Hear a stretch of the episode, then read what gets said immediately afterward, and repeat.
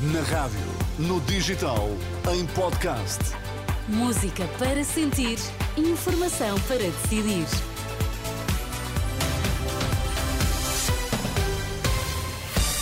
Pedro Queiro, boa noite. Vamos às notícias em destaque esta hora. Olá, boa noite. Afinal, sempre foi o Secretário de Estado da Saúde a pedir a consulta no Santa Maria para as gêmeas luso-brasileiras. No Estádio do Dragão, tudo bem encaminhado para que o Porto siga em frente na Liga dos Campeões.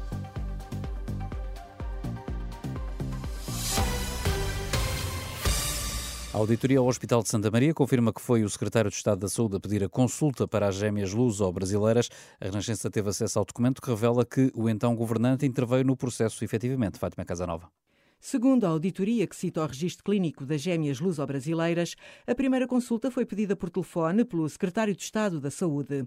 Não há referência a nome, mas terá sido Lacerda Salles que tomou posse a 26 de outubro de 2019, quando o processo relativo a este caso ainda estava no Palácio de Belém.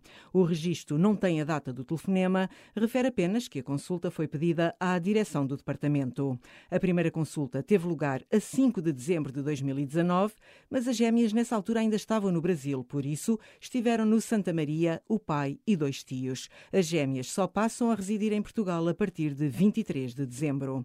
Resta ainda dizer que este procedimento não cumpriu com a legislação em vigor para a marcação de primeiras consultas da especialidade, segundo a qual a referenciação clínica não pode ser feita por pessoas individuais. Recorde-se que o antigo secretário de Estado da Saúde, Lacerda Salles, eh, tinha garantido ainda ontem em entrevista à Renascença que não tinha marcado qualquer consulta no Serviço Nacional de Saúde.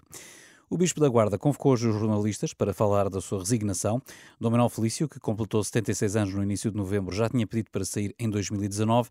Hoje disse esperar ser substituído antes da Páscoa e não escondeu algum desconforto com a ausência de resposta por parte do Papa. Em 6 de novembro do ano passado, transcorridos mais de três anos, lembrei a carta enviada ao Santo Padre em 2019 e reafirmei o meu propósito de novo trabalho fora da Diocese. Espero que, até ao início da próxima Quaresma, a Diocese da Guarda conheça o seu novo Bispo e que ele já presida às próximas solenidades pascais. O Bispo da Guarda não revelou, no entanto, o que vai fazer a seguir. De qualquer forma, 75 anos é a idade limite para os bispos resignarem, mas Dom Manuel Felício já fez 76 o mês passado. Discutido no Parlamento o projeto de lei do PAN para criar um regime de faltas justificadas ao trabalho por motivo de morte ou assistência a um animal de companhia.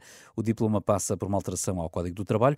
Durante o debate na Generalidade, os vários partidos concordaram na defesa das questões eh, relacionadas com o bem-estar animal, mas com visões distintas, e o requerimento do PAN baixou à especialidade, sem votação, para que possa prosseguir a discussão entre os vários grupos eh, parlamentares. O mundo assiste a um ponto de viragem com o acordo para abandonar os combustíveis fósseis, é a convicção da Presidente da Comissão Europeia, horas depois de concluída a Conferência do Clima no Dubai. Para Ursula von der Leyen, o compromisso assumido significa o início de uma nova era. O acordo prevê a redução gradual dos combustíveis fósseis por forma a alcançar a neutralidade carbónica até 2050. Hum, e a COP28 juntou pela primeira vez eh, os responsáveis de agências espaciais eh, de vários países, as tecnologias do espaço que podem ser um aliado na luta contra as alterações climáticas. Ricardo Conde, presidente da Agência Espacial Portuguesa, esteve no Dubai e revela à Renascença que foram conseguidos avanços na área da partilha de dados. Acordamos entre todos um manifesto para uma partilha de dados, caminhando numa política de dados abertos, não é? E também outra dimensão, que é a utilização também sustentável do espaço exterior, por causa do grande problema que nós temos sobre o lixo espacial, porque senão depois nós estamos a comprometer exatamente novos satélites que fazem falta para conhecer a Terra.